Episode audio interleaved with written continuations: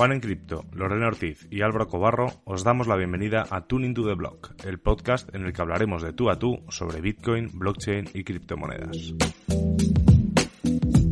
Cada lunes discutiremos las noticias más interesantes de la semana y compartiremos nuestras opiniones sobre los temas más controvertidos. Además, todas las semanas tendremos invitados especiales con los que podremos conversar, debatir y lo más importante, aprender de los temas que levantan interés en esta industria de las criptomonedas.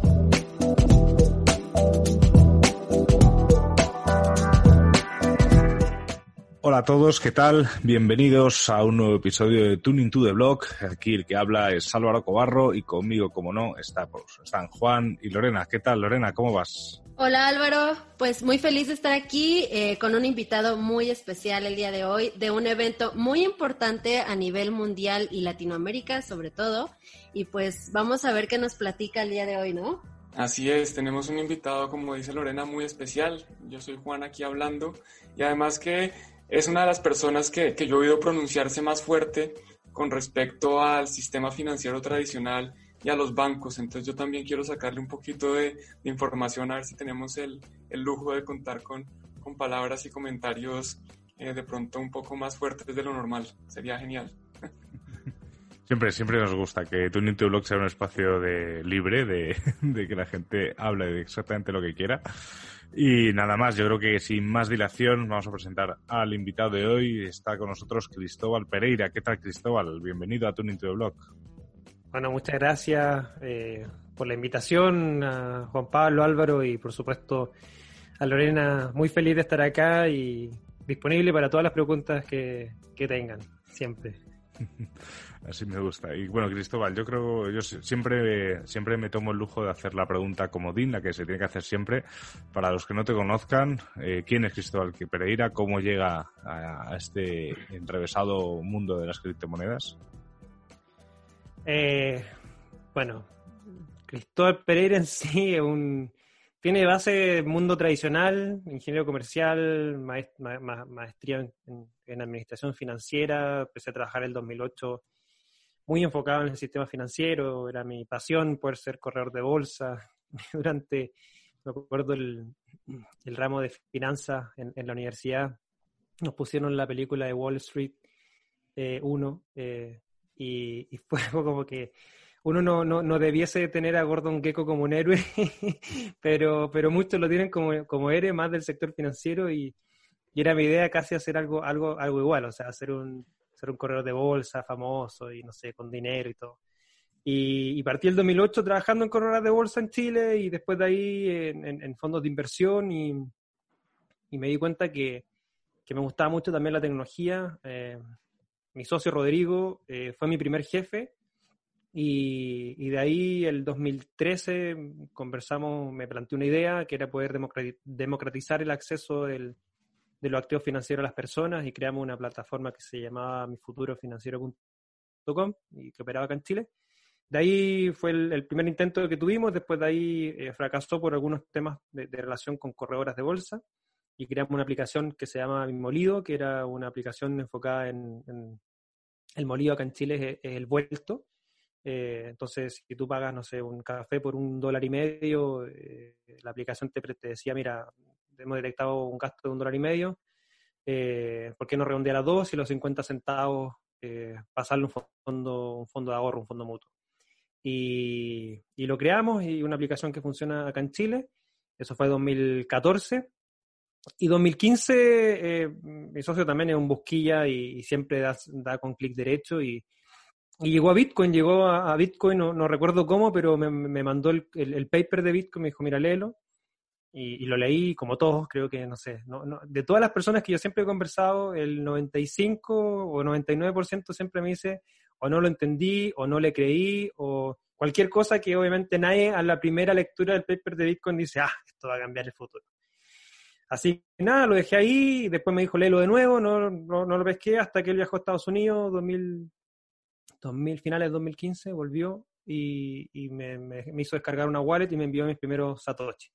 Y ahí cuando uno ya realmente lo usa y ve y realmente eh, entiende lo que aparece en esas ocho páginas, ahí ya fue como el clásico, el, entrar por el rabbit hole, y de ahí que no paraba, o sea, de ahí que, que, que, aprendo todos los días de, de, la tecnología, todos los días voy conociendo algo nuevo y, y de ahí, bueno, desarrollamos Godzillion, que, que, era una plataforma de equity crowdfunding, este, la dejamos stand-by por, por algunos temas técnicos, eh, y del año 2008, 2018, perdón, creando el Blockchain Summit Latam, que tuvimos ya el evento en, en, Chile, Colombia, México, este año iba a ser en Panamá, pero no pudimos hacerlo y lo vamos a hacer de manera online ahora.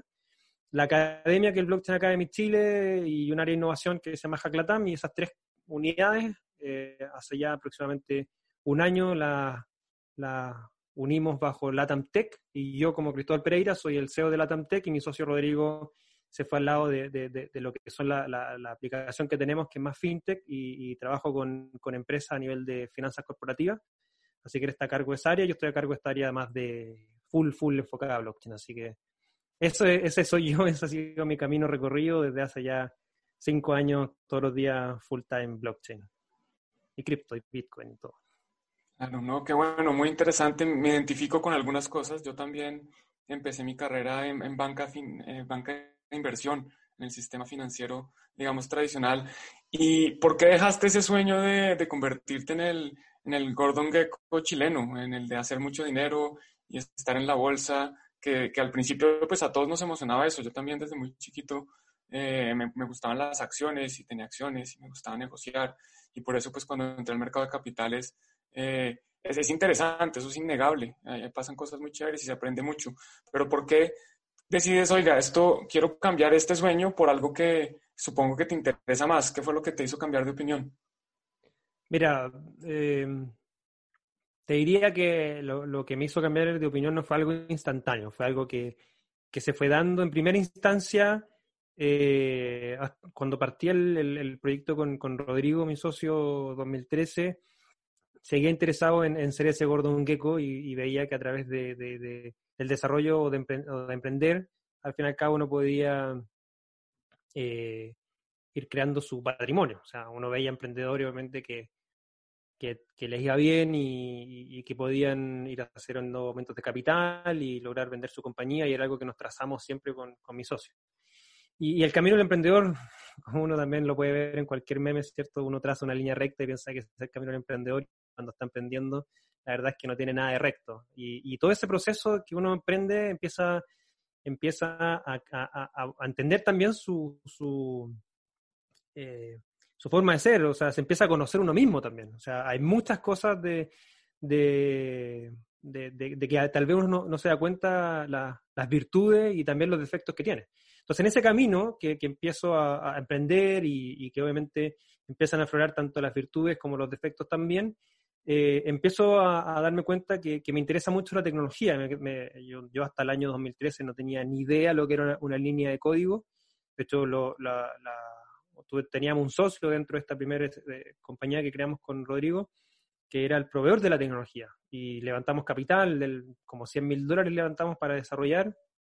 Y no sé, 90% de ese, de ese capital se lo pasamos a este desarrollador para que nos hiciera la plataforma y al cabo de, cuento corto, seis meses, no, nos dimos cuenta que no había estafado, que no había nada, que, que realmente había solamente un front-end que tenía un monito que, caminaba y se era todo el desarrollo. Y, y de ahí eh, dijimos, bueno, la verdad es que no podemos hacer una plataforma de tecnología enfocada en el sistema financiero si no sabemos qué hace la plataforma. Y ahí empecé con código, empecé a, desde lo más simple que era desarrollar una página web y me, me fui adentrando, me fui adentrando hasta saber los servicios y, me di cuenta que me gustaba mucho la lógica que hay detrás de la, de, la programación de, software, eh, aprender base de datos, servidores, o sea, toda la parte más, más techy eh, o geek que, que uno tiene la, la, empecé a sacar ahí. Y cuando y cuando Rodrigo me manda el, paper y, empiezo a leer de Bitcoin y, muchas cosas me, hacen como clic de las cosas que ya venía conociendo antes, hasta que, hasta que realmente eh, pasó esto de que me, me, hizo bajar una wallet y, transferirme estos, estos Satoshi, que, ahí, o sea, ahí yo te diría que ahí es donde me doy cuenta que, la verdad es que, no, no, era mi pasión irme por ese sueño inicial, y mi pasión era poder... Eh, desarrollar un sistema o desarrollar alguna lógica que pudiera cambiar, de hecho, ese sistema financiero como lo se prevé o se preveía en el caso de, Wall Street, de, unos pocos, de, sacar, no sé, de, muy poco democratizado, de el, al menos acá en Chile, eh, cero meritocracia y puros amigos de, o papás de, o saliste del colegio de. Eh, entonces, como que todas esas cosas negativas que empecé a ver del sistema financiero tradicional, el funcionamiento de los bancos, obviamente me apasiona mucho la finanza, entonces, pero, pero una cosa es saber de finanzas y otra cosa es entender la finanza. Y, ahí en ese camino también empecé a hacer el clic entre tecnología, finanza, historia, crisis financiera y bueno, son cosas que uno va, va, va reforzando y, como digo, sigo aprendiendo todos los días porque blockchain te obliga, bueno, más que blockchain, como que todo el sistema, tanto Bitcoin obviamente te obliga a entender un poco más de economía, blockchain te obliga a entender un poco más de tecnología. Y así eh, eh, cambié en ese momento, ese, finales del 2015, a, a, tratar de transformar o buscar la manera de, modificar el sistema financiero tradicional a través de, esta tecnología. Y ahí es lo que hemos estado tratando de trabajar con mi socio desde, desde 2015. Muy interesante, Cristóbal. Eh, yo tengo aquí dos preguntas, porque mencionabas tú que algunas de tus primeras incursiones en la cuestión de la bolsa habían sido más o menos por el año 2008, si no entendí mal. Y justamente, eh, pues todos sabemos que hubo una crisis eh, muy importante en ese año. Quisiera preguntarte dos cosas. Una, ¿qué pensaba el Cristóbal Pereira en el 2008 respecto a esta crisis financiera? ¿Qué piensa el Cristóbal de ahora? Y justamente, ¿cómo ha transformado tal vez tu pensamiento y tu vida en general las criptomonedas? Mira, el pensamiento inicial, yo me acuerdo perfecto, estaba ese 13 de septiembre fue que cayó Lehman Brothers. Eh, estamos, bueno, acá en Chile en septiembre, justo unos días después, vivíamos las fiestas patrias. Yo estaba en Concepción, que es una ciudad que queda al sur de Santiago, la capital. Eh, yo soy de Concepción, queda como a 5 o 6 horas de viaje en, en, auto. Y yo estaba trabajando en una corredora de bolsa en, Concepción. Me acuerdo perfecto haber visto el, monitor de, que teníamos ahí de, acciones y era ver, literalmente todo rojo y, y todos viéndole las cabezas, agarrándose las cabezas por la noticia que haya salido de que Lehman Brothers está, se, cerró, obviamente, y ver las noticias, tener la pantalla de la noticia ahí. Y, fue algo, fue algo que, que, que, en ese minuto como que uno se da cuenta de los, tipos de colapsos que, pueden haber y, las ideas que empiezan a rondar en la cabeza fue cómo, cómo no, se, no se prevé esto antes, cómo es muy difícil que un, un, banco de inversión de tal envergadura caiga de la noche a la mañana eh, y cómo no se hizo nada para, para poder eh, parar esto, porque eso al fin y al cabo también eh, hizo, hizo, fue el detonante de, de, la crisis a nivel de, las bolsas de valores y, de ahí en más, bueno, vimos muchas, muchas más caídas. y lo primero que pensé era, recuerdo que era, era eso, era, era ¿cómo, ¿cómo no se pudo prever antes? ¿Cómo no esto llega a tal límite de, eh, de, que de que obviamente el, sistema como está haga, haga caer un, banco de inversión tan grande y afectando obviamente no solamente a, los clientes de ese banco, sino que literalmente a toda la economía global? Y, y después con, con, el descubrimiento de la tecnología, descubrimiento de blockchain, de Bitcoin, de las criptomonedas y, y todo lo que uno se empieza a cuestionar a nivel de, de economía, se da cuenta que, que esa avaricia, ese, ese, ese, interés por mantenerse en el poder, ese, el, cerrarse en, cuatro paredes y, en, ocho personas o diez personas, controlar el sistema financiero global en su forma de operar, eh, me hizo gatillar esa, esa pregunta inicial de decir, eh, ¿cómo no se pudo proveer antes? O sea, esto claramente estaba previsto tanto, o sea, esto era algo que no, no fue algo de la noche a la mañana. De hecho, me leí el libro eh, Too Big to Fail, que, es muy, muy bueno, que, que, que, detalla todo ese proceso que, se vivió el año 2008, que muy buen libro, se lo, se lo recomiendo para aquellos que, les interese conocer ese, ese momento.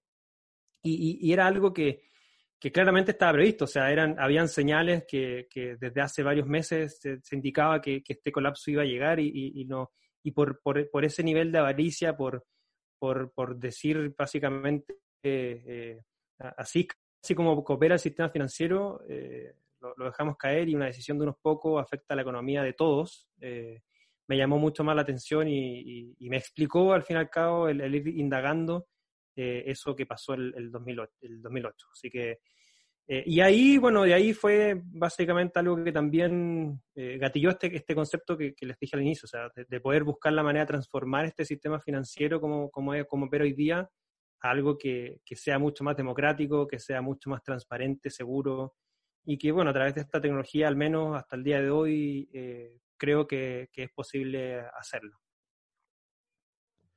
Así es, así es. Me hacía, gracia también, Cristóbal, cuando mencionabas esa figura de, de Gordon Gecko.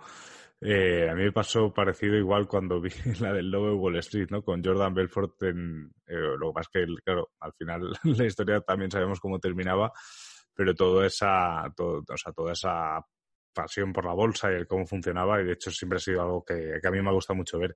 Y yo te quería preguntar por uno de tus grandes tienes muchos proyectos en marcha, pero yo creo que para mí es uno de los más bonitos y más interesantes, que es el Blockchain Summit LATAM, que ya nos has mencionado que este año, pues por culpa de, esta pandemia global, no, no, se puede hacer de forma presencial en, en Panamá. Eh, era por preguntarte un poco si nos podías contar eh, pues cómo surge todo esto y al final también eh, cómo funciona. Yo sé que viene mucha gente de, muchos países hispanohablantes. cuéntanos un poquillo sobre el funcionamiento. Sí, por supuesto, feliz. Es, algo que también me apasiona mucho el Blockchain Summit Latam. Es un esfuerzo que, que realmente, y, y, esto no sé si lo he dicho mucho eh, públicamente, pero, pero algo que lo hago realmente por, por el ecosistema, no es, no es algo que lo hago por, por negocio. O sea, yo podría estar generando mucho más ingresos por, por, los, por otros negocios que, que tenemos que, que, por el, que por el Summit. Y, y nace a raíz de, necesidad también. Eh, lo que estaba pasando durante el 2017, que estamos viendo los precios de, la, de las cripto, ¿cierto? Estar en, en, los máximos históricos. Eh, nosotros justo estábamos haciendo nuestro, el ICO de Godzillion, eh, justo en septiembre del 2017. Y, y, bueno, hicimos un buen ICO sin tener ningún nombre de renombre a nivel, solamente éramos Rodrigo, yo y, un, y profesor Edmunds, que es un es un doctor de Harvard que trabaja en, Babson College, que es impresionante. O sea, uno le pregunta cualquier cosa y es literalmente una, tiene una biblioteca en su, en su cabeza. Eh, ha escrito varios libros y el último que sacó uno de, de, criptomonedas también. Y éramos los tres, bueno, más nuestro equipo, y, logramos hacer un, un, buen ICO en ese minuto.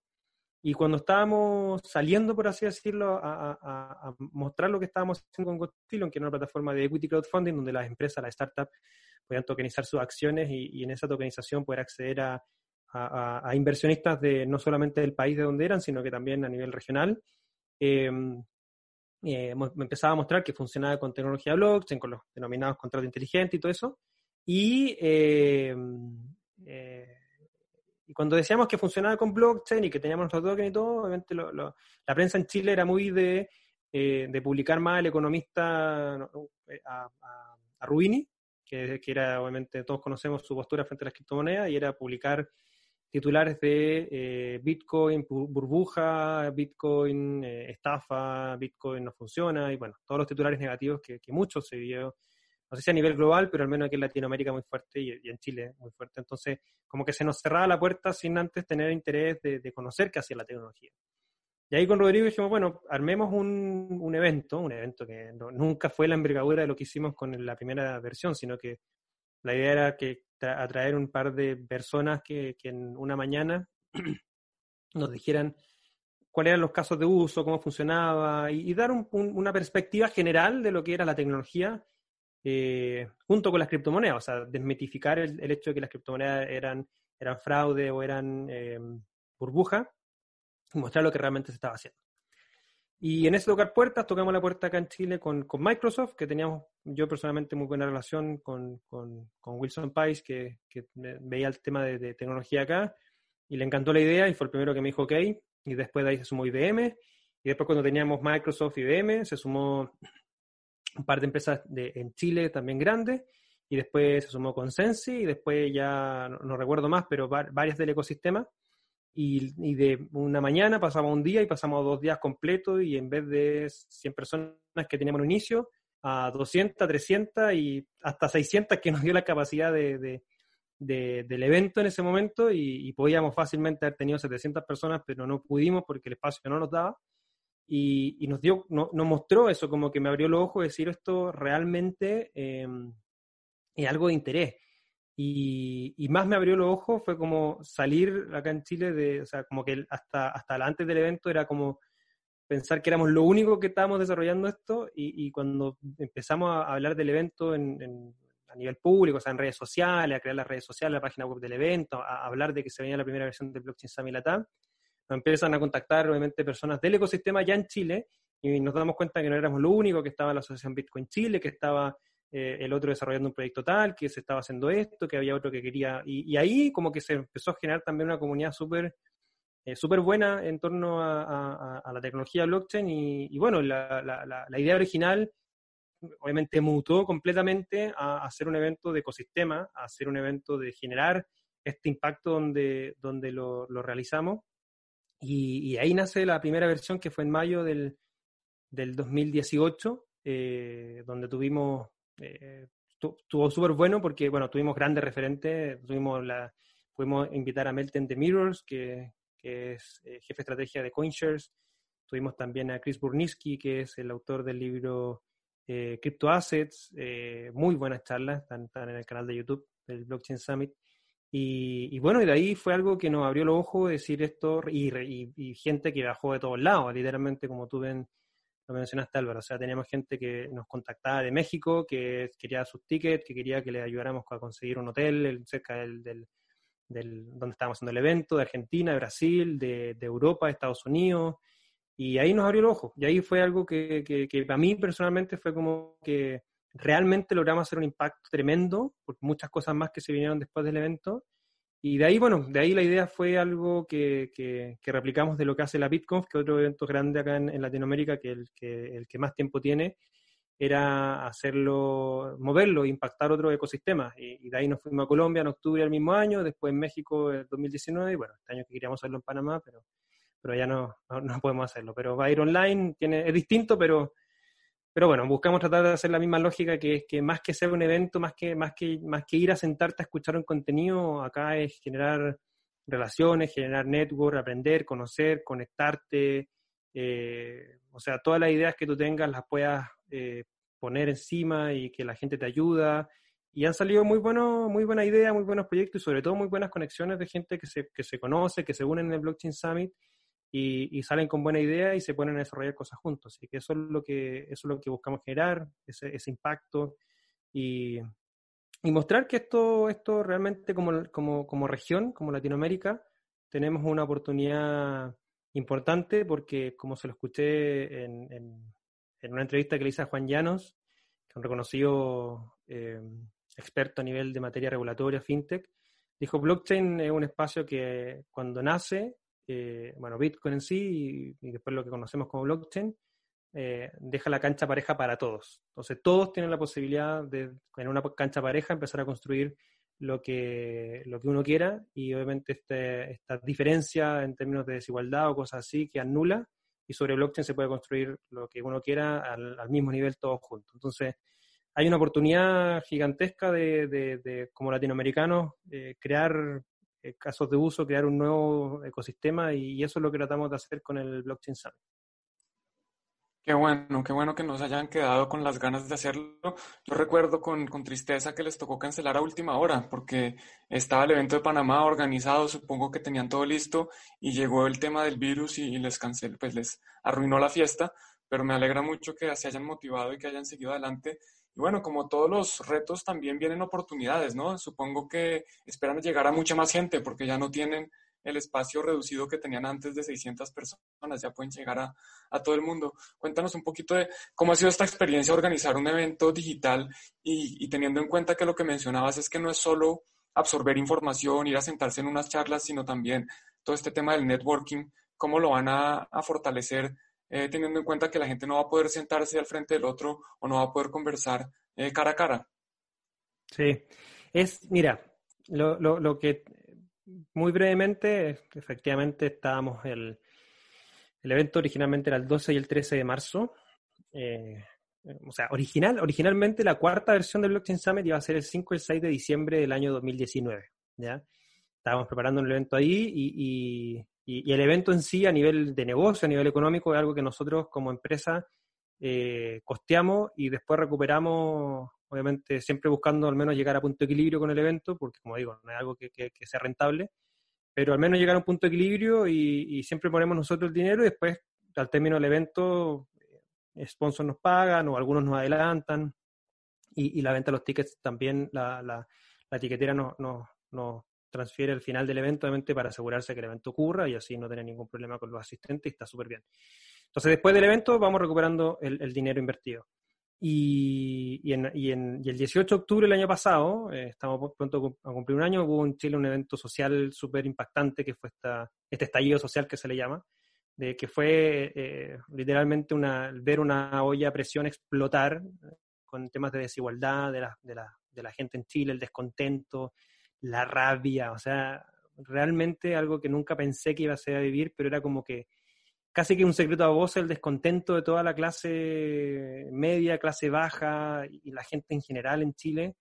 Y, un pequeño, no sé, una pequeña gota que rebalsó el vaso fue el detonante que, hizo que todo esto estallara. Y bueno, de ahí ese estallido generó un impacto económico también, muchas empresas, eh, o sea, a nivel de, seguridad y de Estado, toques de queda, militares a la calle. Entonces no, no, no, no, no, era algo normal y obviamente el trabajo de día a día no era normal. Y nuestros clientes que teníamos en ese minuto, o algunos proyectos de clientes que teníamos, nos no, no pusieron stand-by los contratos, nos pidieron retomar en marzo, estamos hablando de octubre, marzo, entonces bueno, se nos cayó el ingreso en ese minuto y ahí, bueno, tuvimos que tomar la decisión de, de, de posponer el evento porque no podíamos hacerlo en diciembre porque porque no teníamos la capacidad económica de, afrontarlo, producto este, de este, de este problema que se generó. Entonces dijimos ya, marzo, obviamente ya marzo aquí, de aquí a marzo ya muchos, muchos eh, clientes ya nos decían que, iban a retomar. Estábamos viendo que la, que la cosa estaba mejorando, octubre, noviembre, diciembre, y ahí empieza a salir esta noticia enero de, de este virus en China y, y que después ya empezó en, en, Europa, Italia, España, y ahí, bueno, ya todos conocemos lo, lo que pasó. Y yo en, en, Panamá lo había seguido, lo había estado monitoreando el tema y no había pasado nada hasta, no sé, 15 días antes. Entonces dije, en 15 días es muy difícil que, que, llegue a pasar algo como lo que pasó en, en, Italia o en España, entonces démosle para adelante, el evento va a continuar. Y así eh, lo, lo, lo, decíamos, llegué a, a, Panamá ese fin de semana antes de, del, del 12 y el 13 y, eh, y estaba el martes 10 haciendo un, un, no, un workshop, un eh, un evento, una charla de, eh, del hackathon. Siempre, siempre tenemos hackathons en, en los eventos y, la idea era, era, dar a conocer cómo funciona el hackathon y, incentivar a los desarrolladores para que fueran al hackathon a, crear sus cosas. Y ahí aparece la ministra de Salud diciendo que, eh, o sea, hasta el día lunes no había ni, o sea, creo que había un caso reportado y el día martes había ocho casos reportados, un muerto y no sé cómo la, la, histeria, no sé qué pasó, que, que, la ministra de Salud diciendo públicamente que se, se, solicitaba no realizar eventos a gran escala, que suspensión de clase, al día siguiente la Municipalidad de Panamá, de Ciudad de Panamá, eh, indicando que suspendía todas las actividades de carácter público.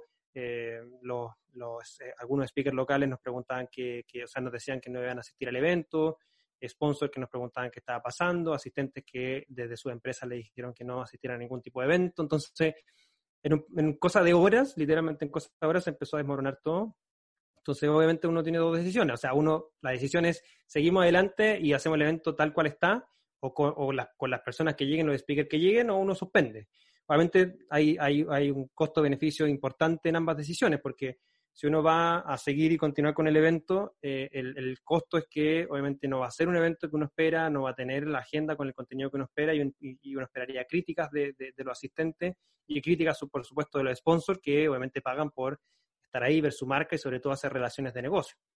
Y la segunda, que era decir que posponer el evento, era literalmente un, un costo económico para nosotros importante eh, y también pudiese tener un impacto de marca y de, de, nombre. Pero dijimos, bueno, yo creo que lo más importante es proteger a los speakers, proteger a los sponsors, proteger a los asistentes, y, si sale algún contagiado del evento, iba a ser el más el, el titular de Blockchain Summit Latam, se contagian, no sé, 10 personas, como pasó en, en, en el Ethereum Developer Conference de, París. Eh, entonces dijimos, bueno, pues pongamos, eh, ahí está Jorge Farías, que era nuestro panel local de, Blockchain Panamá y Crypto Buyer, y dijimos, pues pongamos, y bueno, el hotel se portó súper bien, nos, nos pudo haber dicho todo lo que pagaron, literalmente lo, lo pierden, pero no fue así, así que nos tenemos ahí un crédito para, para desarrollar, pero sí perdimos, perdimos dinero, perdimos harto dinero. Pero bueno, son cosas que una, son decisiones que no tienen que tomar el momento, pero lo bueno es que tuvimos buena recepción del público, los speakers, los sponsors, los asistentes que viajaron, a, que ya estaban en Panamá, comprendieron y igual nos juntamos, igual ahí nos conocimos y hicimos muy buenas relaciones con muchas personas. Y, y tratar de llevar una experiencia de esa manera al formato online no tiene ninguna relación, o sea, cero, cero, cero relación. Y es más enfocarse a lo que dice Juan Pablo, o sea, más enfocarse a una sola cosa, esta tarde, ahora, dado que esto es virtual y dado que ahora es gratuito, porque nosotros también el evento de virtual es, gratis, o sea, tú te puedes registrar gratis y, vas a poder ver todas las charlas del evento, eh, que a diferencia obviamente de, un evento, presencial, tienes que pagar el ticket y si estás fuera del país, tienes que obviamente costear el viaje y todo. Acá es, es, es gratis, entonces el impacto que queremos generar, o sea, todo, todo el esfuerzo va al impacto, todo el esfuerzo, el esfuerzo va a tratar de que la mayor cantidad de personas en Latinoamérica eh, eh, participen, a que todas las personas que estén con un mínimo interés de aprender sobre esta tecnología y esta revolución económica, social y política incluso, eh, la, conozcan, vean lo que está sucediendo. Y ya eso es lo que estamos apuntando hoy día. La, experiencia va a ser más hacia el contenido y hacia el impacto, es decir, a, a, la cantidad de personas que queremos llegar, más que, al, más que al ecosistema, porque lamentablemente no podemos prometer todo porque no se va a poder dar todo y a nivel virtual es muy difícil generar estas relaciones o este ecosistema y relaciones de negocio que se dan en el evento presencial. Así que todo el esfuerzo va a ir a, hacerlo lo más eh, amplio posible, con tener la mayor participación posible. Y, bueno, espacios como, como, estos, del cual agradezco mucho el que, el que me hayan invitado, sirven mucho y aportan para, para así que más gente pueda, pueda conocer y más gente pueda participar. Así que eso es lo que estamos haciendo y, es difícil hacerlo online, es, muy difícil, la decisión fue, fue compleja. Estamos esperando hasta última hora a ver si podíamos hacer algo presencial, pero la verdad es que era muy, muy imposible. Y, online va a tener que ser de esta manera y, nos tocará ver cómo funciona el, formato online, porque primera vez que yo hago un, evento de esta magnitud online, y así como lo fue la primera vez que hicimos el evento presencial, que, estaba lleno de dudas, de, de incertidumbre lo que iba a pasar y terminó pasando todo bien. Esperamos también que, que, termine de la misma manera, así que con toda la energía expuesta eh, que, en, que, salga todo bien y por supuesto eh, entregándole el mejor servicio que podamos a, nuestro sponsor, a nuestro asistente y por supuesto también a nuestros speakers. No, pues impresionante justamente eh, cómo ha afectado esta cuestión de la pandemia pues eh, a todos los aspectos sociales y, en todo el mundo, ¿no? Y me, da muchísimo gusto ver, Cristóbal, que, que pues a pesar justamente de que ha sido un impacto muy, muy grande para el proyecto de Blockchain Summit, se están, se están adaptando, están intentando justamente crecer y llegar a más personas eh, de, de, manera diferente, ¿no? Adaptándose a, lo que hay y, y pues sí, me, me, me parece muy positivo este enfoque que tienes tú. Respecto a esto, justamente quisiera preguntarte, mm, igual dos cosillas. Una, eh, ¿cómo has visto el impacto eh, a nivel local, a nivel eh, Chile o, en tu, ciudad respecto a, las cuestiones de la pandemia? y mi segunda pregunta sería, ¿qué crees que, que, depara el destino para, para Blockchain Summit? ¿Cómo, ¿Cómo se ven ustedes de aquí a, un par de años? Bueno, primero que todo, muchas gracias por, el comentario inicial. Eh, como digo, como dije, tratamos mucho de, generar impacto, generar relaciones, que, la gente se encuentre y, voy, a siempre tratar de decirlo, pero más, que un evento es generar un, ecosistema y ese ecosistema que, pueda conectar a, toda la región es algo que me apasiona mucho. Con respecto a lo que, a lo que ha sido la pandemia, es, complejo, o sea, cambia todo. Yo, yo, tengo dos niños y, eh, y pasar de, de, hacer tu rutina diaria, de ir a tu oficina y, trabajar y volver a la casa y andar en auto y pasar en, en, acá se le dicen taco, atochamientos vehiculares. Es, es, difícil porque, porque cambia tu día a día, cambia tu, tu, tu, forma de trabajo. Mi, mi, mi, hijo iba al colegio y dejó de ir al colegio porque obviamente no, no podía ir.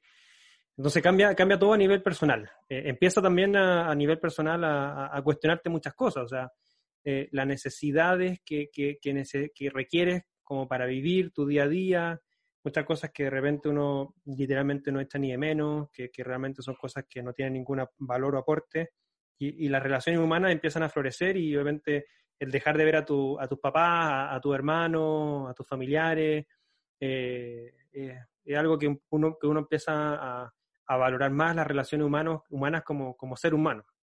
Y, y, y, ver el clavo de, de, lo que ha provocado esto a nivel general, a nivel sociedad, llamémoslo así, eh, son, son distintas posturas, porque al principio acá en Chile, eh, según mi punto de vista, mi perspectiva, eh, lo que hizo el gobierno de Chile fue, fue prepararse muy bien a lo que se venía, se, se se lograron eh, implementar bien los, hospitales, nunca hubo ninguna, eh, llamémoslo así, sobre demanda en, los hospitales, nunca hubo gente fuera, los hospitales si bien estaban a tope lograban apoyar a todas las personas que, llegaban.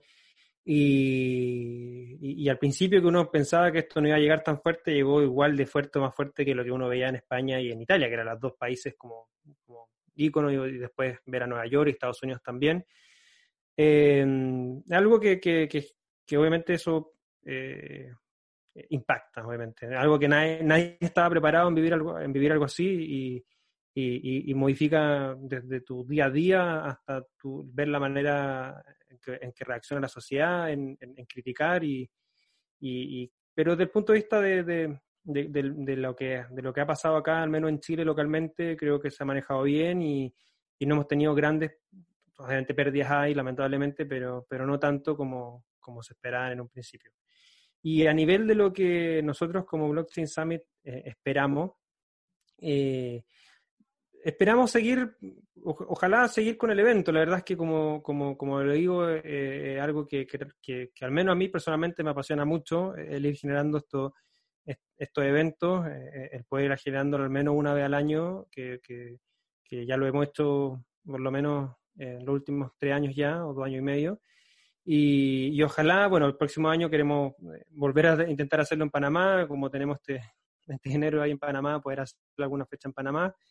Eh, y después de Panamá, bueno, ver, ver dónde más nos, nos, puede llevar y, tratar de moverlo en, en, la región, tratar de impactar los, los ecosistemas y, y, sobre todo me parece que es súper bueno también ir, ir, mejorando los contenidos, porque a medida que la gente ya va aprendiendo y va entendiendo, el contenido debe ser más especializado, eh, que la gente ya, o sea, que nosotros como, como, como, organización empecemos a discutir temáticas más, más profundas, más que hablar de, no sé, casos de uso en blockchain, o sea, ya empezar a criticar o tal vez ver qué es lo que está haciendo, discusiones más, más complejas, no sé, economistas tradicionales versus economistas de, de, del lado de criptomonedas, o sea, son cosas que, que después de a poco el contenido debiese ir evolucionando también hacia, hacia contenido más complejo y eso que obviamente aporte el valor que, buscamos. Eso, eso es lo que esperamos para, para el evento y siempre el objetivo va a ser impactar. Hay que impactar siempre, eso, eso y más en este, y más en este ecosistema, Cristóbal.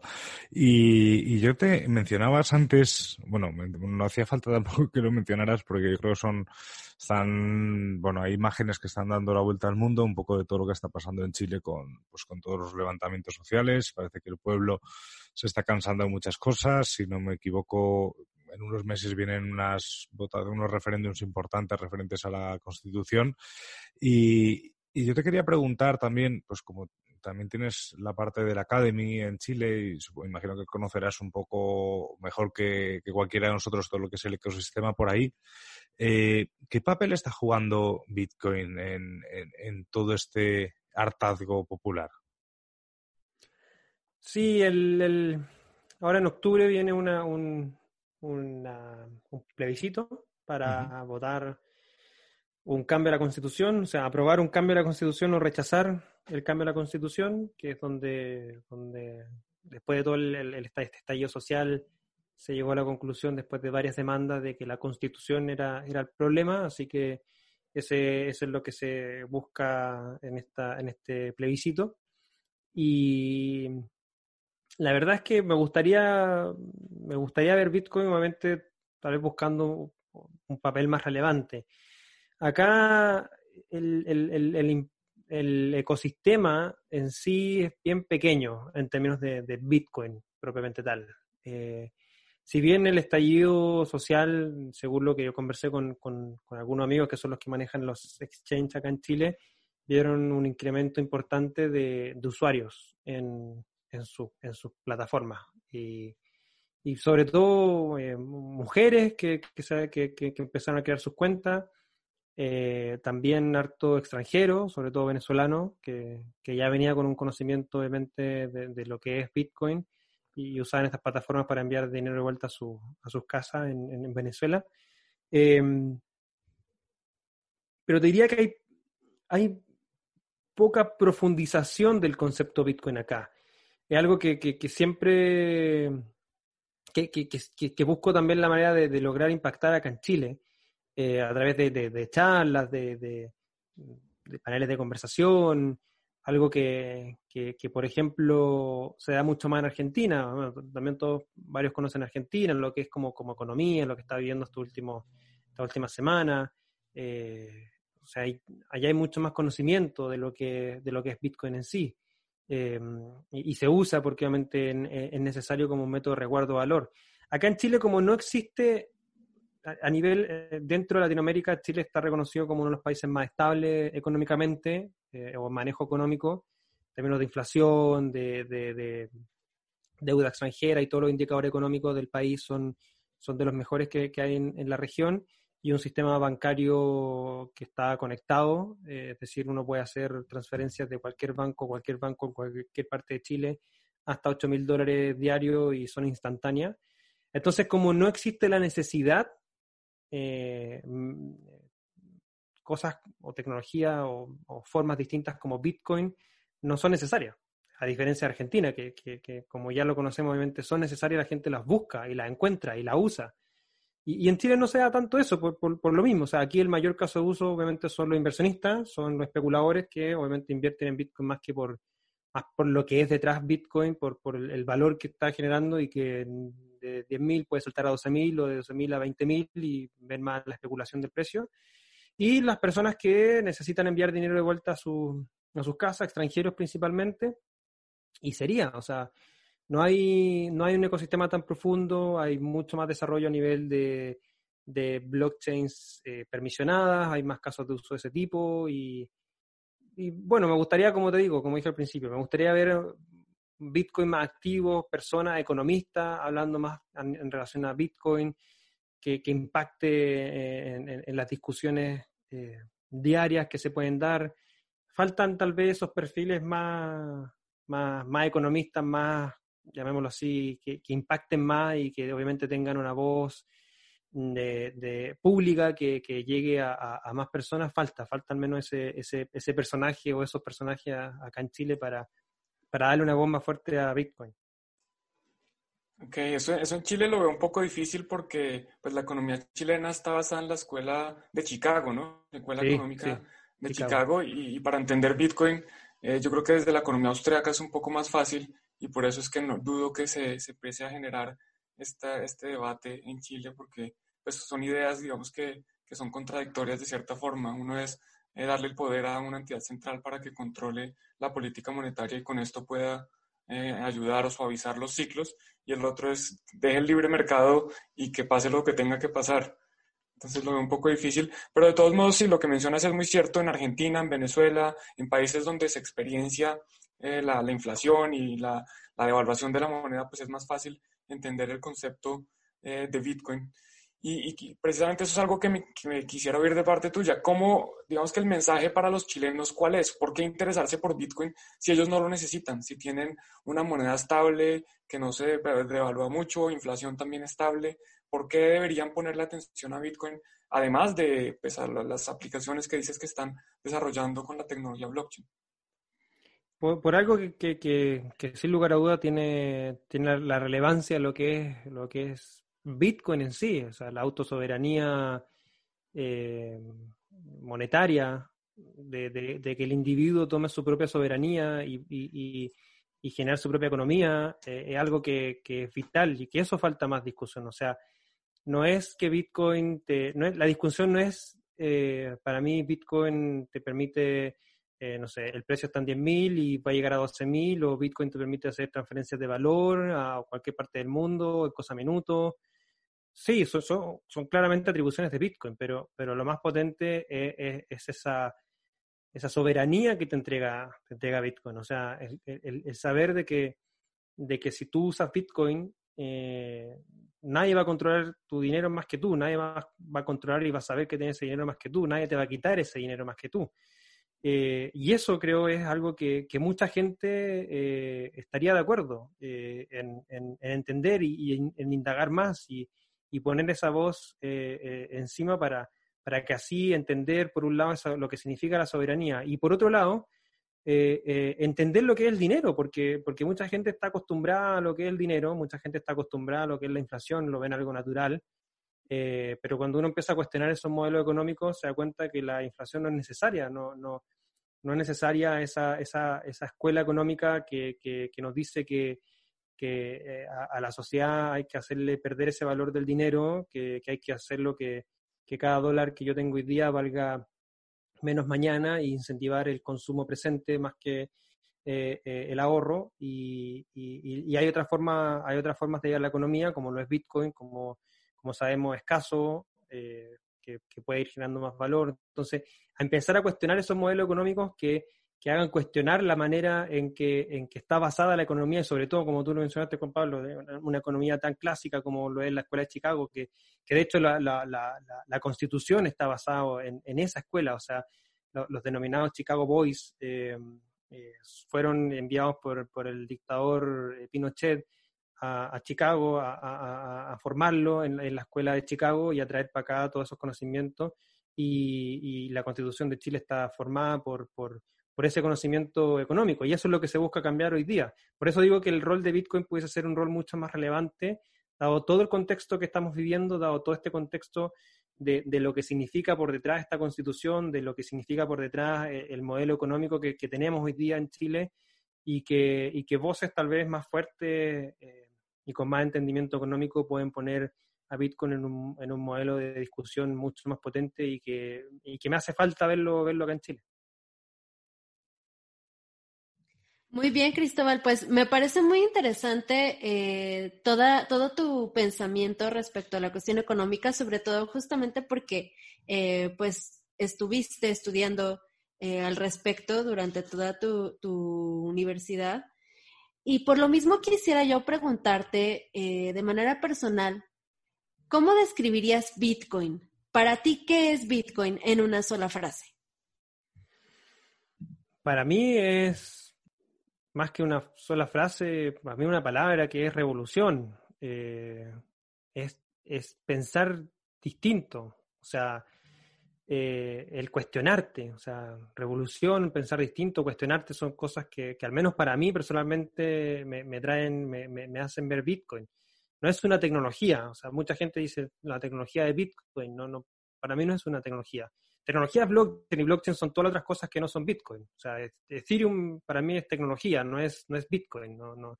Las redes privadas o permisionadas son tecnología, es blockchain, es, otra cosa, es totalmente distinta a lo que es Bitcoin en sí.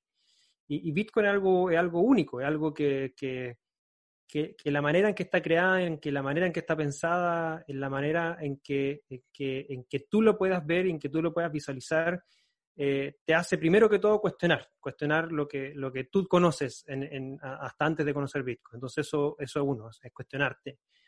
Es después darte cuenta de, lo que te propone Bitcoin, al menos para ti, y esto es algo que, es parte de lo que es ser autosoberano con Bitcoin, que es que tú le puedes dar obviamente el, uso y, ese significado que tú quieras. Tú lo puedes eh, usar tanto para resguardar tu patrimonio como para hacer pagos o o transferir o, hacer lo que tú quieras, obviamente dentro de lo que te permita Bitcoin.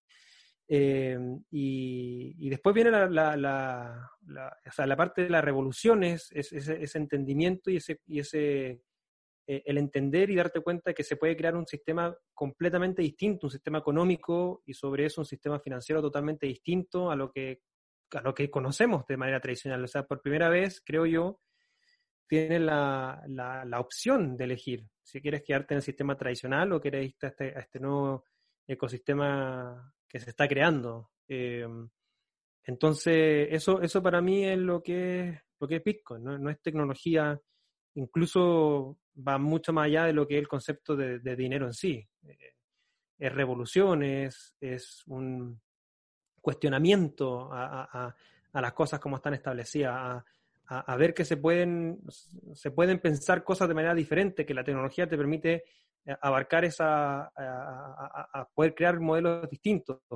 Eh, lo mismo que, Bitcoin te, trae a nivel de soberanía económica, eh, también la tecnología blockchain te puede permitir a través de modelos de gobernanza.